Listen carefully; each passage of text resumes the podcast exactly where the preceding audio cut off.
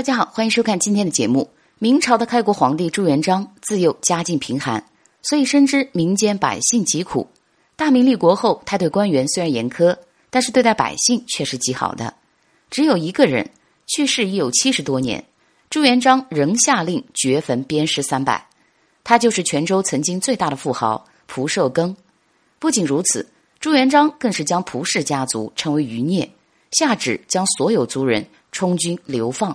韦昌发奴，世事不得登世级。蒲寿庚去世已有半个多世纪，为何还会得到如此待遇呢？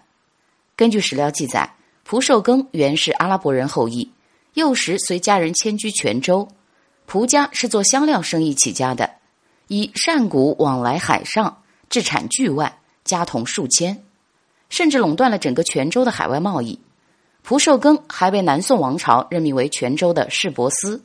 专门负责管理海上贸易，这样一个人，在南宋王朝风雨飘摇之际，却选择了叛国降元。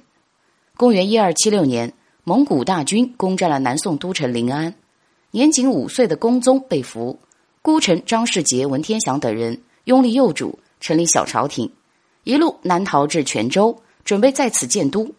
当时蒲寿庚作为泉州的实权人物，却闭门不纳，而且。为了向元廷表示自己的诚意，蒲寿庚还残忍的杀害了以前就定居在泉州的南宋宗室三千余人。